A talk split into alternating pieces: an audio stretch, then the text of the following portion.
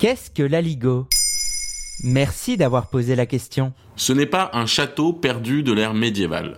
Ce n'est pas non plus le top départ que vous donneriez à votre ami Ali. Non, l'aligot, c'est une spécialité culinaire de la région de l'Aubrac située dans le massif central français. Elle est constituée de pommes de terre, de tomes fraîches ou tomes d'aligot, de crème, de beurre et d'ail.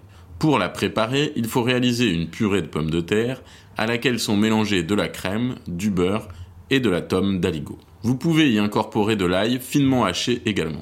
Il coince ce fromage, hein?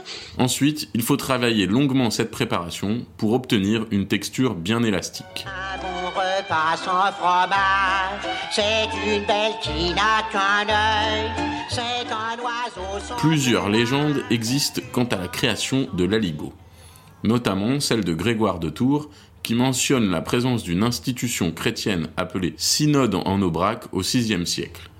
Y participaient des évêques de Rouergue, de l'Auvergne et du Gévaudan.